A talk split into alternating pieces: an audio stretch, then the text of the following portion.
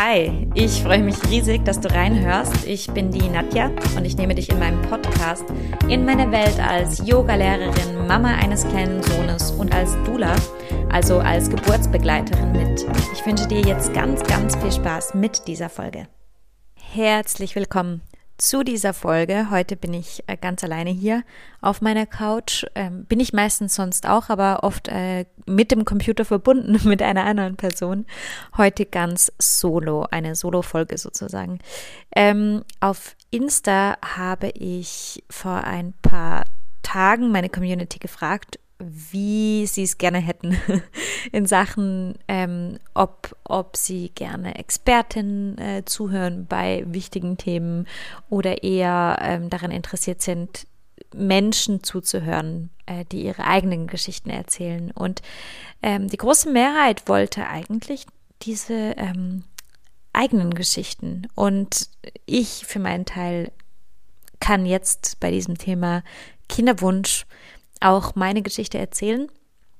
Die dürfte für ein paar Menschen interessant sein und ich freue mich, die heute hier zu teilen. Es ist, glaube ich, so die erste wirklich private Folge und ich glaube auch, dass ich das immer mal wieder machen werde. Genau, los geht's. Ähm, schön, dass du da bist. Ich freue mich wahnsinnig über den Support und lass dich nicht von dem Geräusch, das du vielleicht hörst, äh, irritieren. Hier hat ein Gärtner ähm, um die Ecke gleich gerade ähm, begonnen mit, mit äh, diesem Laubbläsergerät äh, zu arbeiten. Und es gibt, glaube ich, kein Geräusch, was ich mehr hasse als dieses Laubgebläse. ich verstehe den Sinn dahinter überhaupt nicht. Naja, vielleicht hörst du es aber auch gar nicht. Umso besser. Los geht's. Genau, die Folge zum Thema Kinderwunsch. Kinderwunsch, das ist ja so ein Thema. Ich erinnere mich, als ich ähm, geheiratet habe, da war ich 24. Ja.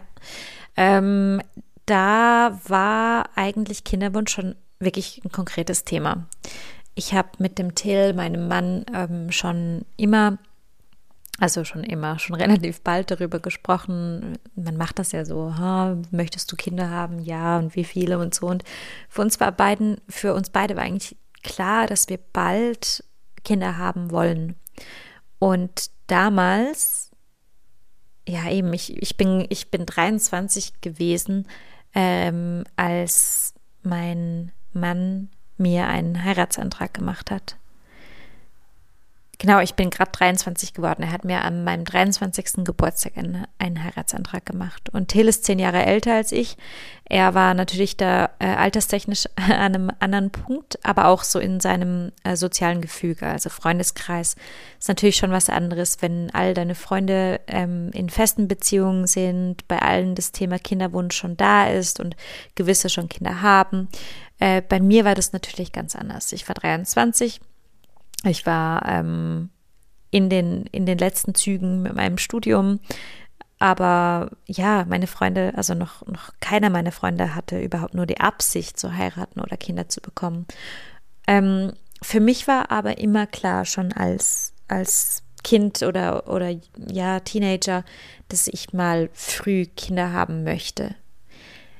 Und genau, dann hat es sich so ergeben, dass ich mit Till zusammengekommen bin und dass ähm, er mich heiraten wollte. Und dann war erstmal das Projekt Hochzeit. Und kurz nach der Hochzeit haben wir uns eigentlich darauf geeinigt, dass wir es darauf ankommen lassen wollen, dass wir ähm, ja schwanger werden wollen, wenn es denn klappt.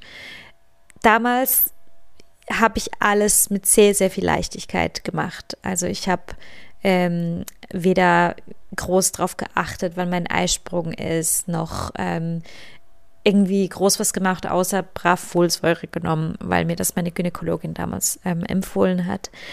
Und nach, oder nee, im, im dritten Zyklus wurde ich dann auch prompt schwanger. Wir haben im August geheiratet und ich habe im äh, Ende November herausgefunden, dass ich schwanger bin. Ähm, genau, und ja, dann kam dann auch unser Sohn zur Welt. Also neun respektive zehn Monate später. Ähm, und heute, soll es ähm, um, um den jetzigen Kinderwunsch gehen, da sieht die Sache sehr, sehr anders aus. Mein Sohn ist jetzt viereinhalb.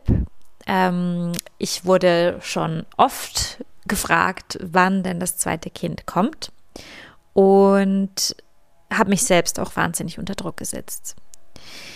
Weil ich habe das Gefühl, dass es ähm, hier in der Schweiz, aber auch in Deutschland, wo ich ursprünglich herkomme, ähm, absolut erwartet wird, dass man also erstens nicht nur ein Kind hat, sondern mindestens zwei und dass die relativ dicht beieinander sind.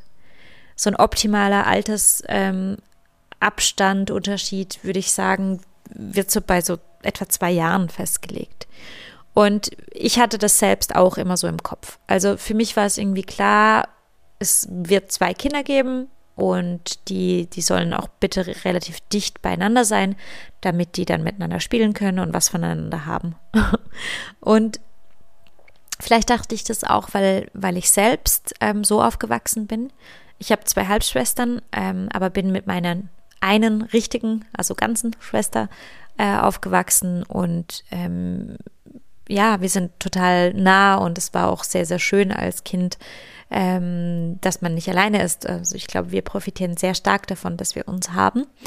Und irgendwie war das für mich halt klar, dass ich das meinem Kind auch bieten möchte.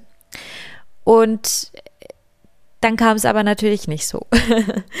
Als ich ähm, Mutter wurde, war das erste halbe Jahr einfach, ähm, haben wir total im, im Überlebensmodus verbracht. Wir haben also einfach dieses Kind versucht zu beruhigen. Wir hatten ein, ein High-Need-Baby, das man nächtelang herumtragen musste im Tragetuch. Wir hatten gefühlt gar keinen Schlaf ähm, und es war sehr, sehr streng. Und mir ging es gesundheitlich schlecht, aber ich wusste damals noch nicht, dass ich tatsächlich ähm, eine Krankheit äh, ausgebrütet hatte. Und als unser Sohn dann sieben Monate alt war, wurde bei mir der Morbus Basedow diagnostiziert und ja, dann ging es erstmal an die Heilung. Vielleicht werde ich zu einem äh, späteren Zeitpunkt noch eine Folge machen über den Morbus Basedow und wie ich den in den Griff gekriegt habe. Ähm, genau, hier versuche ich es jetzt kurz zu halten.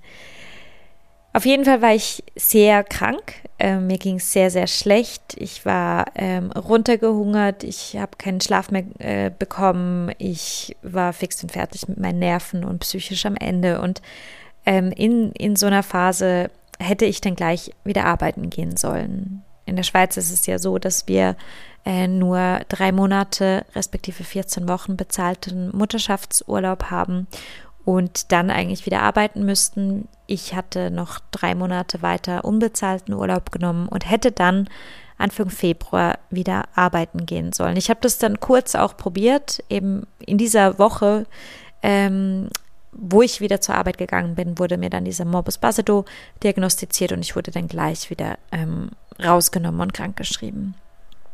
Und dann fing erstmal so das Chaos an mit äh, von einem Arzt zum anderen rennen, rausfinden, was genau Sache ist. Und ja, ich habe mich angefangen einzulesen, um mir selbst zu helfen. Und für mich war irgendwie klar, auch wenn das jetzt eine Autoimmunkrankheit ist, von der die ähm, Schulmedizin behauptet, dass, ich, dass die unheilbar ist, dass ich die nie in den Griff kriegen werde, ähm, kann ich eine Krankheit heilen, wenn ich, also mein Körper war ja schon mal gesund, warum sollte er nicht wieder zurück in diesen Zustand finden? Und für mich war aber klar, dass ich das ganzheitlich angehen muss ähm, und habe dann irgendwann, ich glaube so gegen Frühling, entschieden, meinen mein Job zu kündigen, weil ähm, ja, weil ich einfach immer wieder Druck hatte, ähm, sozusagen zu beweisen, dass ich krank bin, zu beweisen, dass ich wirklich nicht arbeitsfähig bin. Ähm, man wollte mich zu einem Vertrauensarzt schicken, also von der Versicherung und so weiter. Und, und das hat mich alles so sehr gestresst, dass ich dann beschlossen habe, dass ich ähm, ja erstmal meinen Job kündige und mich heile. Und habe dann angefangen, ganz viel Yoga zu machen, ähm, Yoga Nidra zu praktizieren und das hat mir schon sehr, sehr, sehr geholfen. Aber ich war noch lange nicht an dem, äh, ja, in, in der Verfassung überhaupt nur an ein zweites Kind zu denken. Und dann war Sommer, mein Sohn war mittlerweile schon ein Jahr alt und ich war immer noch, also ich, ich, ich lief total ähm, auf dem Zahnfleisch so. Und unser Sohn hat auch, bis er, was war das, bis er zweieinhalb war, ähm, nicht länger als zweieinhalb Stunden am Stück geschlafen. Also war wahnsinnig lange ein sehr, sehr schlechter Schläfer. Und mit meiner Krankheit ähm, und, und unserem Sohn, der auch wirklich, wirklich high, high need war, ähm, ja, war unser Familiensystem ordentlich gefordert, ordentlich durchgewirbelt. Ähm, und dann, nachdem meine Krankheit so, so weit im Griff war, dass man sagen konnte, okay, ähm, meine, meine Werte sind gut, ähm, kamen dann so die, die anderen Baustellen. Also wir hatten familiär ordentlich viel ähm, aufzuräumen. Wir, mein Mann und ich, sind dadurch äh, sehr, sehr strenge, anstrengende Zeiten durchgegangen. Und ähm, mein Papa ist noch sehr krank geworden und äh, kurzum, die Zeit war wirklich geprägt ähm, von einer Ausnahmesituation nach der anderen. Und äh, plötzlich war unser Sohn schon drei Jahre alt und ähm, uns kam es immer noch nicht in den Sinn, ein zweites Kind zu kriegen. Wir wussten, dass das würde einfach total untergehen. Wir würden, wir würden das nicht überstehen. Unsere Beziehung würde das vermutlich auch nicht überstehen, weil wir so gefordert waren von all den ja, all den Ereignissen in unserem Leben und weil wir bis da noch nicht das Gefühl hatten, angekommen zu sein in unserem Familienleben. Wir, wir hatten nie einen Moment, um durchzuatmen und so zu verschnaufen und zu merken, so, okay, ja, okay, hier diese Konstellation, jetzt sind wir safe. Es war ein großer, großer Struggle. Und ähm, dann haben wir ähm, irgendwann mehr Ruhe reinbekommen. Und mehr Ruhe reinbekommen haben wir im Januar, was war das? 2020 hat es begonnen. Im Januar 2020 hat, also dieses Jahr 2020 war für uns das ultimative Heilungsjahr und wir haben riesige Veränderungen in unserem Leben gemacht. Und Till ist jetzt gerade nicht da. Ich konnte nicht fragen, was ich erzählen darf. Ich werde das aber tun und vielleicht wäre das auch eine weitere Podcast-Folge wert, weil ich glaube, dass es ähm, so Herausforderungen in der Beziehung, ähm, in, in der Beziehung, während man Eltern ist, das ist auch ein sehr, sehr spannendes Thema. Und wir sind ganz, ganz knapp ähm, daran vorbeigeschrammt, uns zu trennen. Ähm, weil wir so herausgefordert waren von unserem Leben und weil es so anstrengend war. Und uns hat da wirklich nur ein radikaler Cut geholfen. Und ähm, ich denke, das könnte sehr, sehr spannend sein, weil wir haben wirklich ein Jahr 2020 um unsere Beziehung gekämpft, aber nicht nur um unsere Beziehung. Also wir sind nicht jede Woche in eine Paartherapie gerannt, sondern jeder hat an seinen eigenen großen Themen gearbeitet. Also jeder hat sich seinen, seinem eigenen Shit gestellt, wenn man so will. Und eigentlich nur das hat uns wieder wahnsinnig nah zusammengebracht und uns ähm, ja dieses, diese ganze Zeit überstehen lassen. Und wir hatten da Hilfe, wir hatten Hilfe von, ähm, von unserem Engel, äh, unserer Paartherapeutin, die wahnsinnig toll war, aber auch von äh, Schamanen und von ähm, Pflanzenmedizin. Und genau da, Darüber würde ich wahnsinnig gerne sprechen. Ich muss aber noch abklären, inwiefern ich ähm, was erzählen darf, weil es eben nicht nur mich betrifft. Und ich finde es ganz, ganz wichtig, dass ich hier nicht, ähm, ja, die Privatsphäre von anderen Menschen irgendwie ähm, preisgebe, wenn die das so nicht möchten. Aber ich glaube eben, dass es sehr, sehr spannend sein könnte für dich ähm, oder für äh, Zuhörer zu hören, wie wir unsere Beziehung mit Hilfe dieser Tools ähm, so wieder auf die Beine gestellt haben. Genau, auf jeden Fall haben wir das hingekriegt. Es war ein, ein also es war wirklich fette, fette Arbeit. Es war kein Spaziergang. Und ähm, wir hatten auch immer wieder Rückfälle. Und ich glaube, das ist ganz wichtig, dass man sich das eingesteht, dass es normal ist. Und ähm, wir sind dann letzten Sommer ähm, zweieinhalb Monate nach Griechenland gegangen. Ich war ja Corona-Zeit und ähm, eh Homeoffice-Situation und ich konnte als Yoga-Lehrerin kaum arbeiten und habe mich dann vermehrt auf die Online-Sachen konzentriert. Und so haben wir beschlossen, dass ja uns, uns ist so ein bisschen die Decke äh, auf den Kopf gefallen und wir wollten weg. Und ich habe auch wegen meinem persönlichen Prozess, an dem ich sehr stark gearbeitet habe letztes Jahr, hatte ich das Bedürfnis, weit, weit wegzugehen und, und ein bisschen einen Umfeldwechsel zu haben. Und Griechenland ist mein absolutes Herzland. Ich habe das Gefühl, dass ich äh, in einem früheren Leben äh, da gewohnt habe. Äh, es zieht mich immer wieder zurück. Ich weiß nicht genau warum. Aber auf jeden Fall, genau, war das, das so unsere erste Wahl und wir sind dann zweieinhalb Monate nach Griechenland und das hat unserer Familie wahnsinnig gut getan. Ähm, ich kann nicht sagen, ob es einfach die Zeit war, ähm, die wir gemeinsam verbracht haben, die Bewusstzeit oder ähm, auch einfach die, die äußeren Umstände, dass wir äh, Ruhe hatten von ganz vielen Sachen, wo wir eben sonst ähm, mit belästigt wurden, nennen wir es mal so. Ähm, und die Sonne, das Meer, so die, die Leichtigkeit, die ähm, das Ausland ab und zu mit sich bringt. Und dort in Griechenland war dann so das erste Mal ähm, das Thema wieder auf dem Tisch, dass wir gesagt haben, so, jetzt könnten wir es uns langsam vorstellen. Unser Sohn wird vier. langsam, vielleicht wäre es schön, ein zweites Kind zu haben. Ich ja, kann für, Till nur so weit sprechen, dass das für ihn immer klar war, dass er gerne mehr als ein Kind möchte. Und ich hatte auch das Gefühl, dass, dass er sich ähm, schon eher als ich bereit gefühlt hat für ein zweites Kind. Und ich habe dann im Sommer ähm, hatte ich eine Situation in Griechenland, wo ich ähm, wo ich mir nicht sicher war, ob ich vielleicht schwanger bin. Ähm, ich war dann nicht schwanger oder wer weiß, habe das, hab, hab, also vielleicht ist die Schwangerschaft doch sehr, sehr, sehr früh abgegangen. Ähm, aber mit diesem Erlebnis, mit dieser Unsicherheit, schwanger zu sein oder nicht, ähm, da habe ich wieder reingespürt und gemerkt, so, okay, es wäre jetzt okay, wenn ich schwanger wäre. Es wäre für mich, es würde jetzt nicht gerade diese riesige Panik auslösen, die es halt ähm, ein Jahr vorher sicher ausgelöst hätte, weil ich einfach das Gefühl hatte, dem nicht gewachsen zu sein. Und ähm, da haben Till und ich uns dann ähm, immer mal wieder unterhalten und wir haben uns war beiden bewusst, dass wir diesen Prozess, unsere individuellen Prozesse irgendwie noch fertig machen müssen, damit wir dann wirklich bereit sind für ein zweites Kind. Und wir wollen dieses zweite Kind auch ganz bewusst bekommen. Also eben das erste Mal, da war mein jugendlicher Leichtsinn auf jeden Fall dabei. Ich habe gedacht, ja, Peanuts, das mache ich mit links und zack, bumm, war ich schwanger und ich habe es dann auch irgendwie gemacht, aber bin dann ganz schön auf die Welt gekommen, was es bedeutet, ein Kind zu haben Jetzt habe ich diese Unschuld verloren.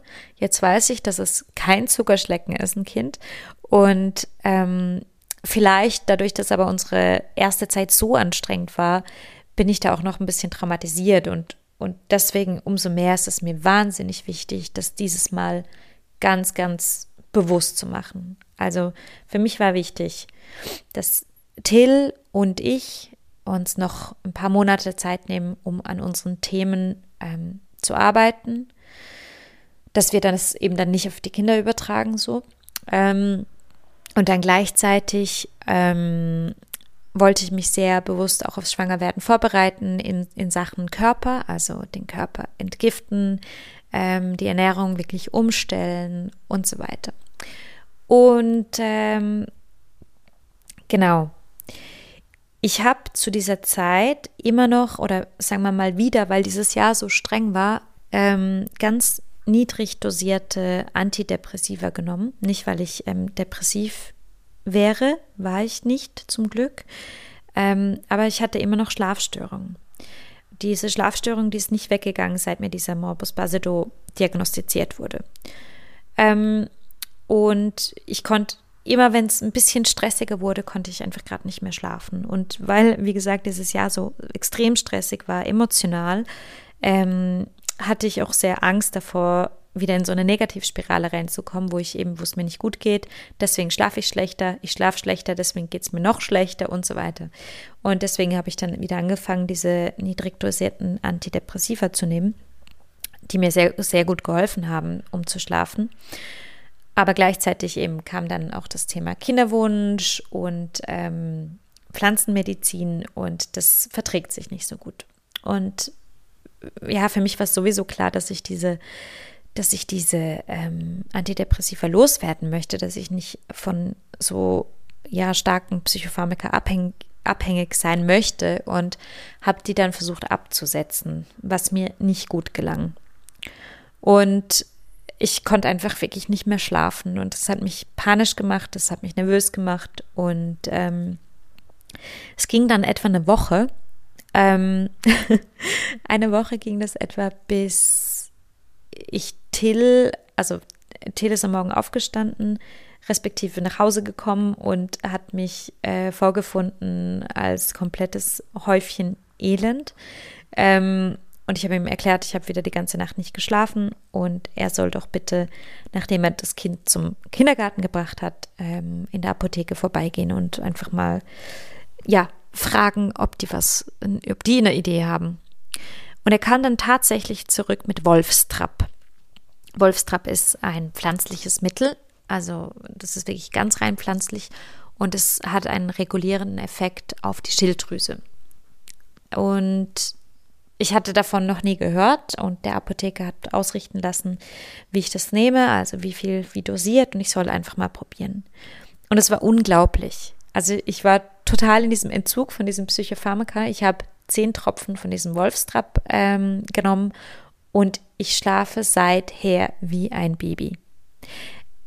Ich nehme immer noch Wolfstrap, also ich bin nicht weg von irgendwas, aber ich nehme jetzt diese pflanzlichen Tröpfchen und fahre wahnsinnig gut damit und bin tiefenentspannt. Und genau, ähm, bin jetzt an dem Punkt, wo ich endlich auch wieder schlafe.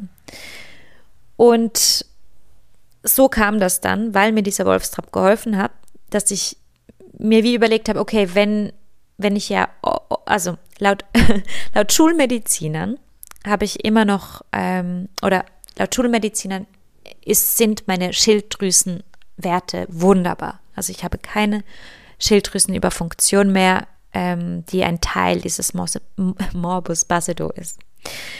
Gleichzeitig hilft mir jetzt ein schilddrüsenhemmendes Medikament.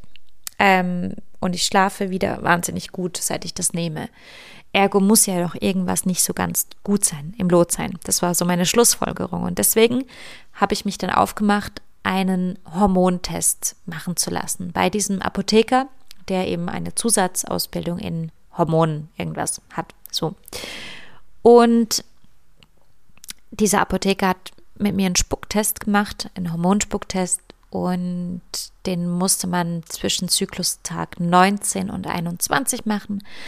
Also muss ich dann noch mal kurz warten, habe den dann machen lassen. Und ähm, der kam dann zurück und ich ging dann in die Apotheke, um den zu besprechen und war ziemlich, ziemlich geschockt, als ich den ähm, gesehen habe, weil meine Hormonwerte laut diesem Test total out of balance waren. Also total.